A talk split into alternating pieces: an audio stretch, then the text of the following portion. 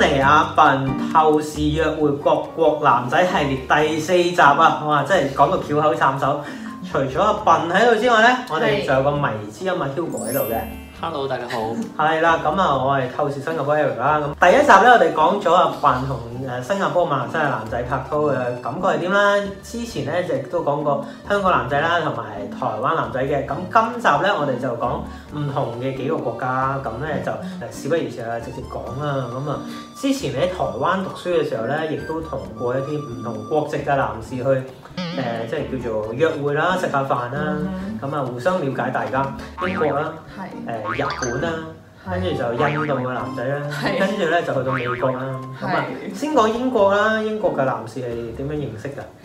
誒，其實就係我讀大學嘅，即係其他系嘅學長嚟嘅係。咁同呢一個學長咧，其實係誒，佢、都幾主動去揾我，因為有時我會讀佢哋系嘅誒一啲課程啦。係，咁就其中一個咧係誒要分組去拍電影嘅。嗯，咁佢咧就誒話、喂，不如我同你比一比我哋我哋兩組嘅邊個嘅成績會好啲咁。突然間挑機，係啊，突然間挑機啊、成績出出現嚟啦，咁大家都好中意 阿文拍嘅片。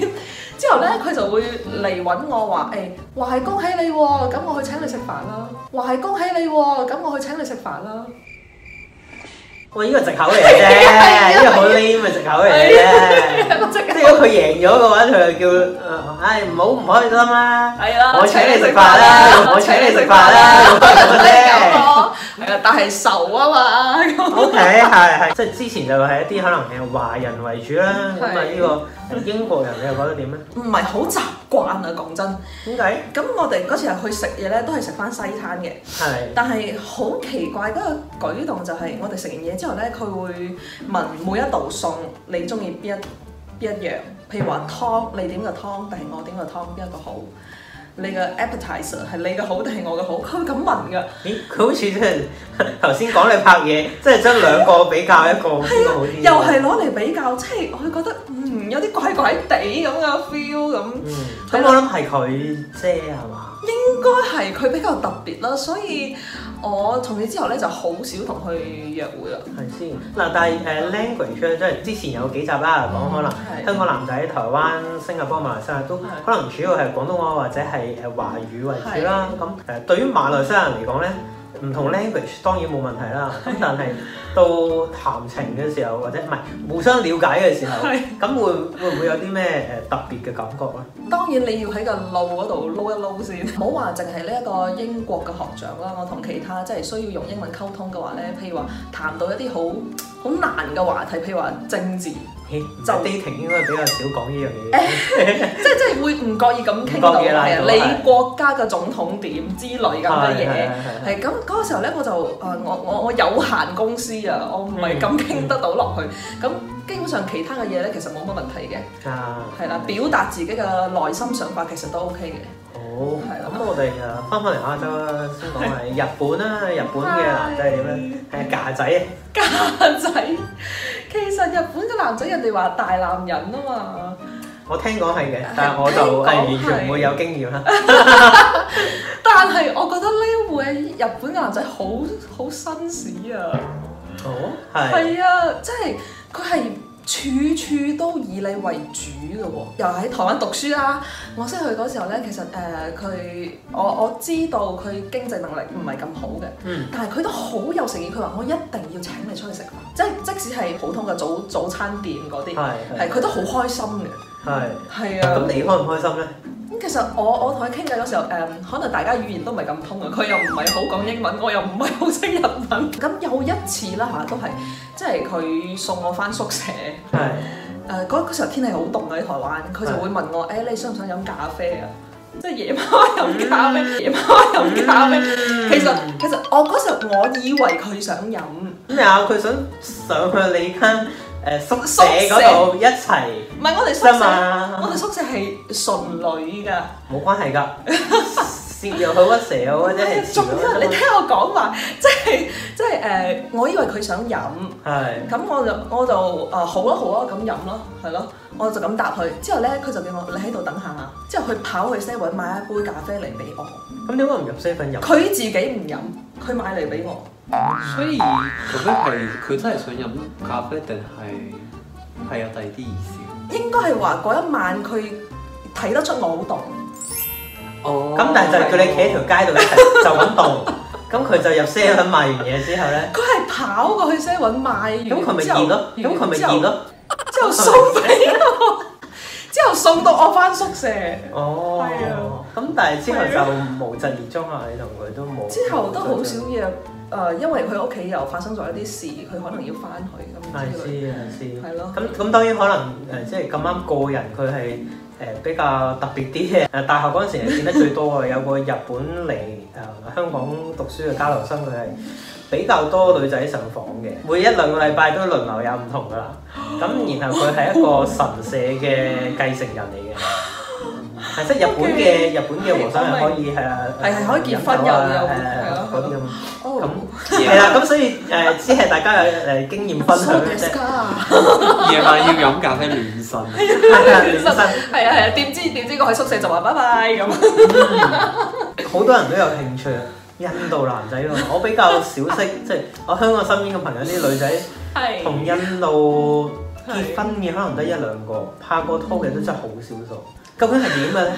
咁我又唔係同佢拍拖我哦真係嘅。純粹係食下飯。係啦，傾食偈下。飯。咁其係實講喺印度嘅話咧，誒有有分兩種係咪？應該話一個咧係又喺發生喺台灣嘅事，一個係咧係喺真係去印度，我係去過印度嘅。係，你哋想聽邊個？唔係先講喺台灣先啦。喺台灣先，台灣其實都係同一間大學唔同嘅系咯。係咁大家又係 friend 搭 friend 識到，佢就帶我去食台灣嘅一啲印度餐廳。係咁誒、呃有時又會大家約出去，都都係食嘢同埋去玩。我發覺即係印度男仔咧，佢哋係好向往開心嘅生活，即係佢哋唔會諗太多現實嘅嘢嘅。哦。係、即係如果喺呢間餐廳，如果傾一啲嚴肅啲嘅嘢咧，佢覺得啊呢度好悶啊，我哋去飲下嘢啦，我哦哋出去玩啦咁。哦，咦咁同之前我哋講一啲可能華人社會嘅一啲男仔唔同喎，即係好多時已經諗係要即係好實際啊，成家立室啊，或者努力做工作啊係係咁樣。佢哋係唔會咁諗噶，佢哋覺得呃呢個 ờ, moment 開心就係噶啦。所以我我諗 that's why Bollywood 好多唱歌跳舞呢一啲咁嘅畫面啩。即係徒手接子彈嗰 啲，係啦棵。樹後面就跳舞。係係啦啊，拎住棵樹咁。好啦，咁跟住你去到印度係 exchange 啊，誒，其實我係去旅行嗰印度度。邊度咧？因為印度都好大嘅。啊，New Delhi 係 New Delhi。好啦，新德里嗰度認識嘅印度男仔係點咧？喺印度咧，無論係男性又或者係女性咧，佢一見到你佢就覺得你係一個 superstar，嗯因為你皮膚好白。係係佢覺得你皮膚好白，你就係一個靚女。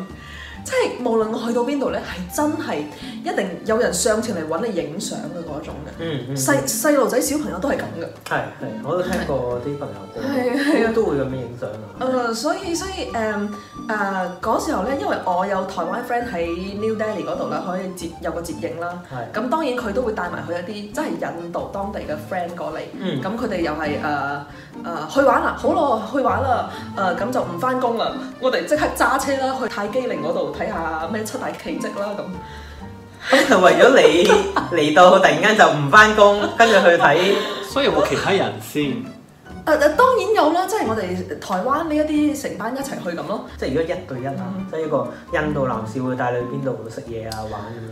講真喺印度嗰度咧，我係冇一對一同一個男士出去，哦我係唔敢做呢一樣嘢啊，哦，真係有約嘅，係有約㗎。係係即係佢佢拉嗰度問你啊，要唔要嚟我屋企？要唔要嚟我屋企？哦咁直接啊，係係好直接。佢甚至乎我哋識咗幾日已經講到話，誒、我要帶你去 Greece 嗰度旅行，去睇下愛琴海，我要同你結婚。佢哋會咁講㗎，哦係㗎，識咗幾日㗎咋？咁咁都幾進步咁都 t oriented 嘅係， 即係即係係你會覺得佢哋係一個好好和好幻想型嘅一種男士。係係，係啊係啊，但係就冇打動到你一齊去睇愛琴海。 愛琴海，因為 我太快啊！係係係係。係啊，甚至會嚇到我。即係如果男士你識個女仔、嗯、太快，你就同佢呃承諾好多嘢嘅話，我覺得會嚇親個女士啦。係。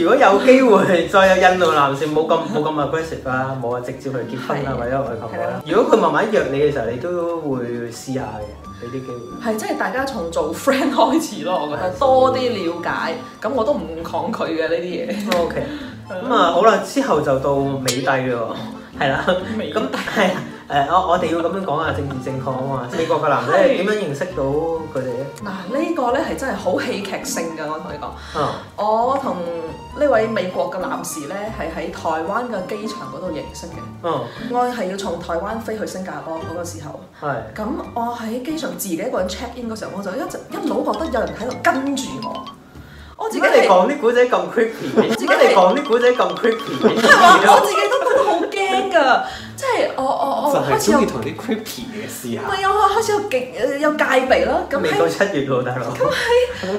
候機室嗰時候咧，誒佢係坐喺我斜對面咁嘅，之後咧佢就開始同我搭訕啦。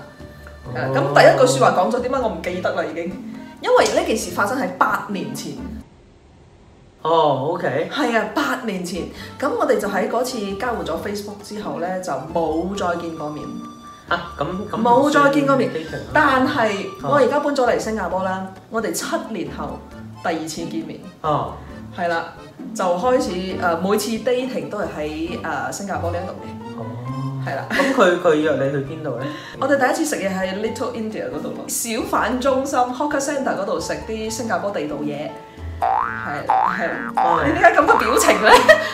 口楚我遮咗表情咧，我想問下嗱，女仔覺得點咧？因為咧，我試過問過一啲誒係呢度嘅女仔，無論香港或者係其他國家嚟嘅咯，佢哋有個好簡單嘅感覺就係、即係如果你誒華人或者亞洲人約個女仔去食嘢咧，去 Hawker Centre 咧，咁係 cheap 嘅。但係如果一啲可能鬼佬嚟到新加坡或者叫阿摩啦喺呢度，照舊去 Hawker Centre 嗰啲咁樣咧。啊，啊誒、有啲女仔嘅感覺就會好唔同，所以覺得如果係啲啊鬼佬你可以好落地喎、去誒、接受新加坡嘅嘢喎，咁佢哋有啲女士係 appreciate 嘅，有啲咧就會覺得亞洲男士就冇啦。即係雙重標準，你想講嘅？嗯嗯嗯，咁你點睇？其實咧，誒、第一次即係對方到步新加坡，第一站就去 Hawker Centre 咧，呢一件事發生喺一個係喺美國嘅呢位 friend，另外一個咧係發生喺台灣嘅呢一位 friend，嗯即係有華裔亦都有歐美裔啦。嗯，咁、其實對我嚟講咧，就係佢哋真係想體驗當地嘅美食。係係，咁我唔介意帶佢哋去嘅。嗱，可能有啲女士真係會覺得，哎呀，好似 cheap 咗啊！但係有啲乜嘢可以做呢？男士就係、你食完嘢之後嘅節目係好加分嘅一個機會嚟嘅。哦，譬如咧，即係你食完嘢之後呢，你會唔會去再行下其他地方，去睇下啲靚景，氹到個女仔開心？咁、其實呢一個就會覺得，誒、呢種生活係好貼地，同埋又唔欠缺浪漫嘅一種 dating。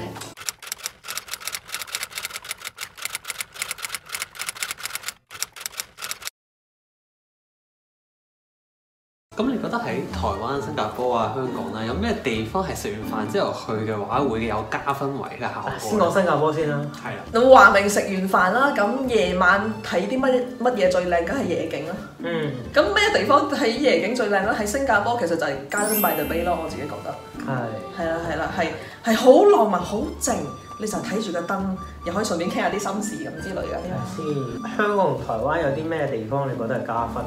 本身香港嘅夜景咧，我至中意係喺尖沙咀海旁地睇翻去港島嗰度啦。嗯。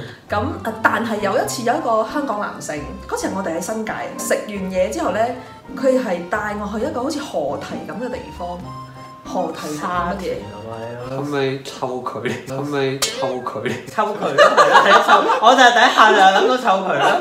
類似啲咁嘅嘢，但係唔臭， 但係唔臭，我都好乾淨啊啲環境。即使係睇呢一種嘢，我我都覺得好好 OK，即哦，即成人河啊！係啊，係大家係有個位坐低可以傾得到偈。嗯又唔會話太嘈，兼且你俾個女士嘅感覺你係安全嘅，嗯，我覺得就好好噶啦已經。知係啊咁啊，各位男士啊係啊留意啦。咁啊誒，頭先講咗幾個國家你試過 date 過啦，有冇邊啲國家你係想誒集郵咁樣集去試下咁樣？有，就有，我我真係冇喎 OK 星座就有咁。 嗱，星座嗰啲咧，大家就睇翻阿笨嘅 channel 啦。咁啊，大家記得去呃誒 COS like comment share 俾朋友啦。咁啊，今集嘅時間嚟到差唔多，我哋有緣再見，拜拜。拜拜。咁錄影嘅地方有隻貓走咗出嚟，咁好似唔好關事。 係啦，大家 distract 咗大家即刻 distract 咗。係誒喺印度嗰度，無論男定女咧，哦使唔使 cut 一 cut 我再嚟過。我諗住攞嘢飲啫。你飲咗先啦。係啊。講到喺印度印度男仔，哇！好，唔好意思，咁樣 NG 咗真係。好，再嚟。 阿啊 Hugo 少到暴走咗係講嘢。